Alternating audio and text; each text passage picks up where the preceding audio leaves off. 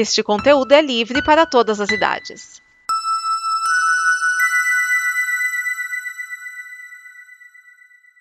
Obrigado por dar play neste programa.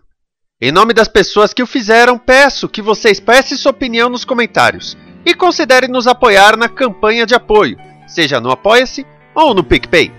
As informações e os comentários estão em nosso site comboconteúdo.com. Agora, fique com o programa.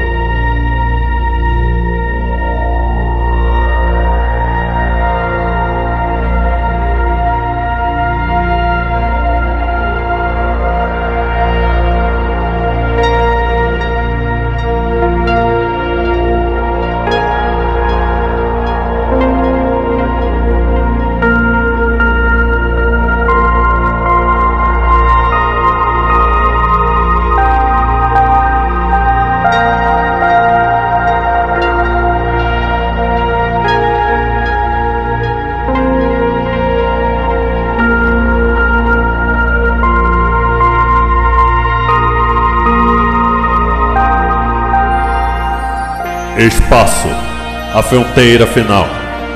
Estas são as viagens do Dobra 9 em sua missão para explorar novos episódios, para pesquisar novas referências, novas criações, audaciosamente indo onde todo Tecker quer estar.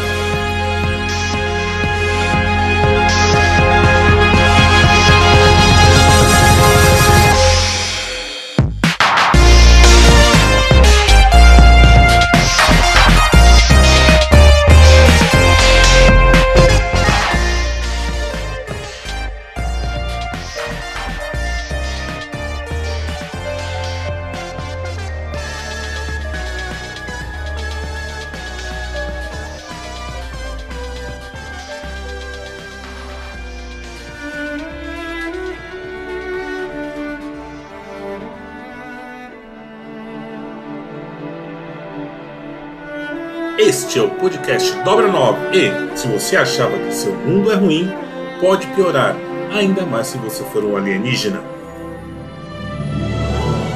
A frase do episódio é: Kill, você está bem? Diz ficar para o perturbado ser onisciente. Eu sou Edson Santos, pronto para um dia comemorativo com execuções ao entardecer, falando sobre o segundo episódio da segunda temporada de Star Trek Picard, intitulado Pinace ou Penitência.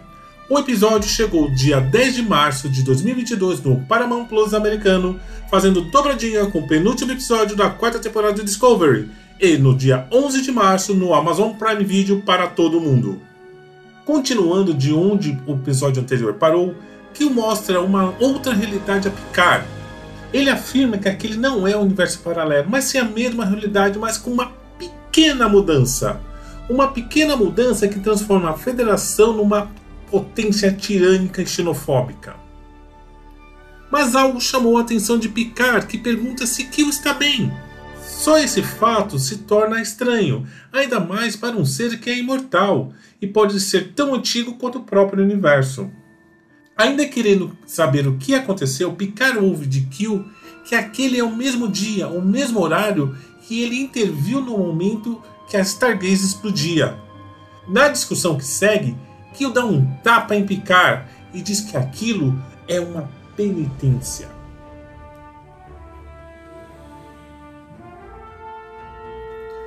Com os céus com um estranho campo de energia, Kill leva Picard pelo chateau e mostra um grupo de escravos romulanos. Eles chegam em uma sala macabra que deixa o gabinete de Lorca na Discovery parecendo o jardim da infância. Entre armaduras Klingon, iguais a que aparece na primeira temporada de Discovery, armas de energia, facas, espadas, vários crânios alienígenas. Esse que eu tenho o prazer de contar para Picard quem são e como chegaram lá. Gundukart, Martok, o grande Nago Zek e mesmo Sarek, que nessa realidade é diretor da Academia de Ciências Vulcana. Todos mortos pelas mãos do mais impiedoso general da Confederação da Terra, Picard. Pelo menos Kill diz a Picard que ele não está sozinho ali. Picard assiste um vídeo seu com um discurso enaltecendo a tripulação da CSS World Hazor e com o lema de Star Trek para lá de distorcido, que fala em subjugar civilizações selvagens. Afinal, uma galáxia segura é uma galáxia humana. Frase que acaba com o humor de Picard na hora. Harvey traz o café puro colombiano para o mirante, que não consegue beber. Ele esperava um bom chá. Imagina o que ele pode pensar de Janeway. Ele pede a Harvey que busque por Lares e encontra que ela e Zamban foram mortos nas revoltas romulanas, combatidas por Picard. Picard tem de ir ao palácio presidencial para o dia da erradicação. Em São Francisco, Seth acorda sem seus implantes Borg. A assistente de voz a chama de Annika. Tudo parece um sonho, Nisso chega um sintético com alguém que a chama de meu amor e de senhora presidente.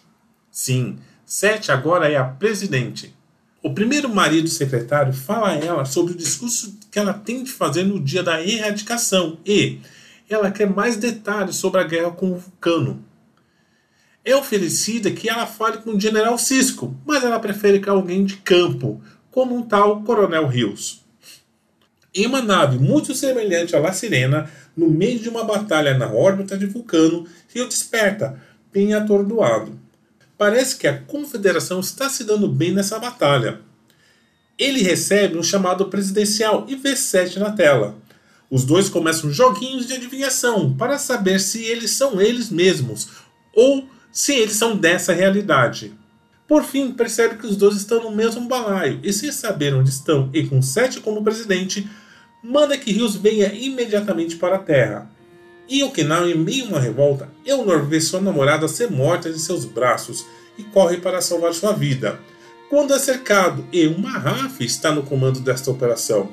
Essa elimina os soldados terrestres e começa um teatro com Eonor para tentar saber o que ocorre. Pelo menos, mentiroso que o nunca foi, trouxe bastante gente para ajudar Picard desta vez.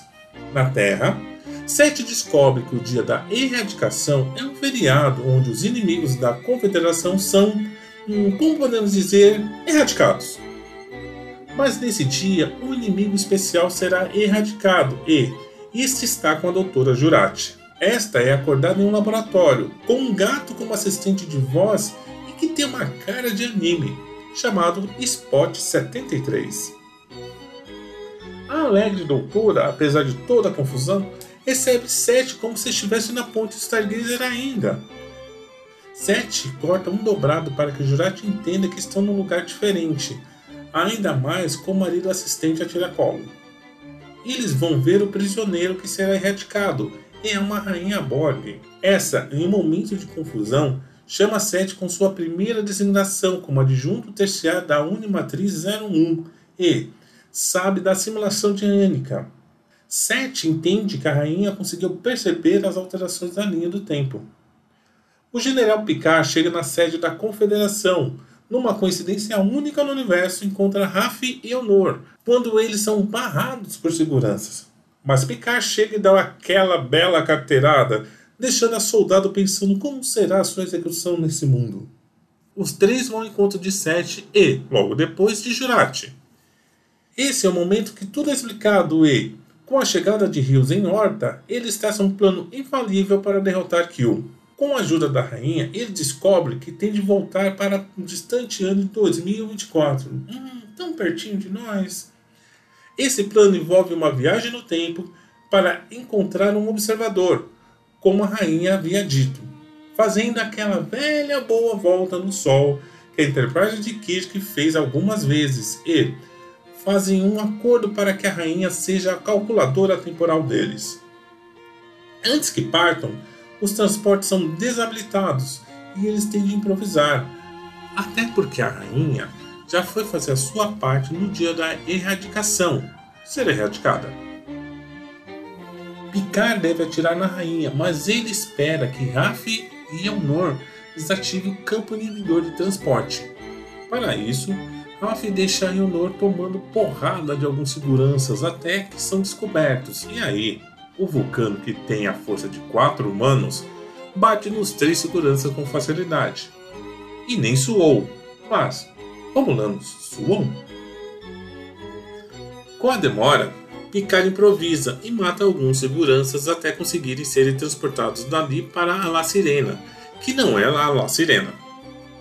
Enquanto partem, várias naves estão atrás deles, e ao ligar a rainha na interface da nave, USB funcionando até o século 25, ela assume a nave e resolve o problema, mas um grupo se teletransporta para dentro da nave e algo terrível acontece, que vamos descobrir no próximo episódio. E agora nossos comentários sobre esse episódio.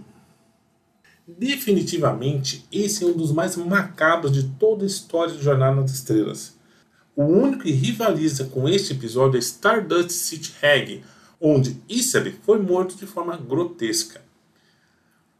Mas ter os crânios desencarnados de pessoas que conhecemos na sala ao lado do quarto, com certeza é algo. Com certeza é alguns pontos acima da maldade desse general Picard. Pelo menos ele gosta de café e de um bom café. O ruim deste episódio são as coincidências. Raf ser chefe de segurança, ok. Mas dar de cara com Eonor, que está na Terra, sendo que ele poderia estar em qualquer lugar da galáxia, hum... sem contar que eles foram fazer o que no Palácio Presidencial? Não tem outras células no planeta?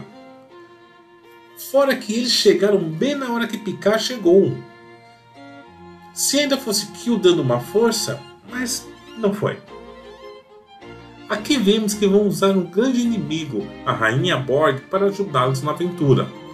Voltamos à velha história do escorpião. Não para saber se a rainha vai trair eles, mas quando ela dará o bote e colocará toda a missão em perigo.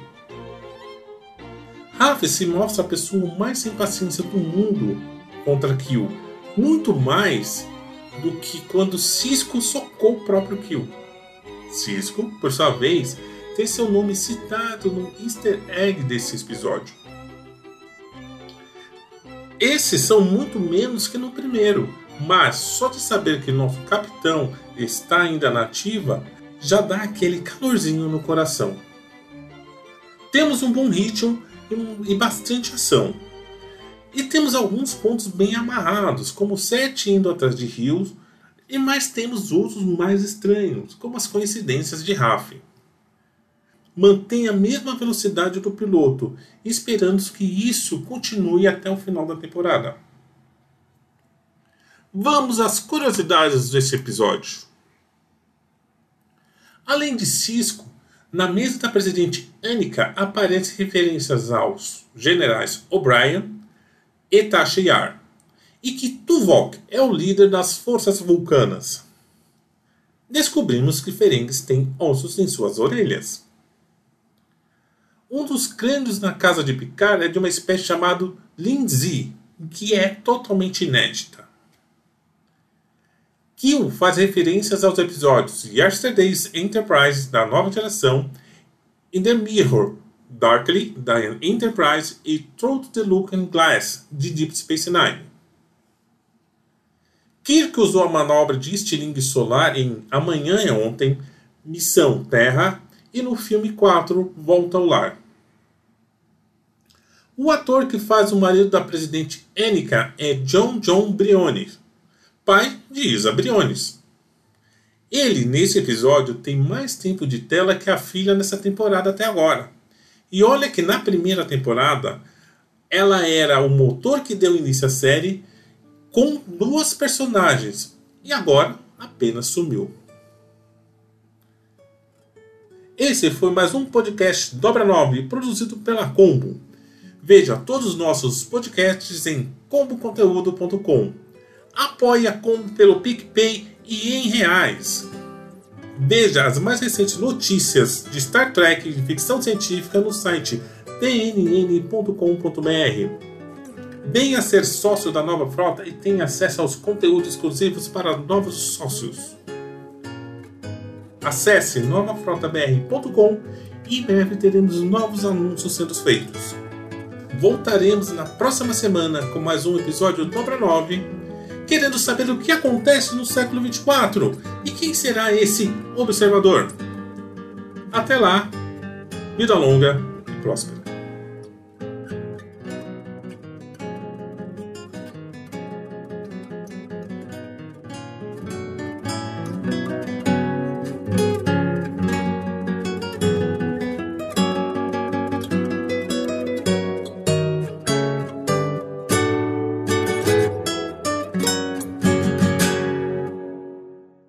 Esta é uma produção da Combo. Confira todo o conteúdo do amanhã em nosso site comboconteúdo.com.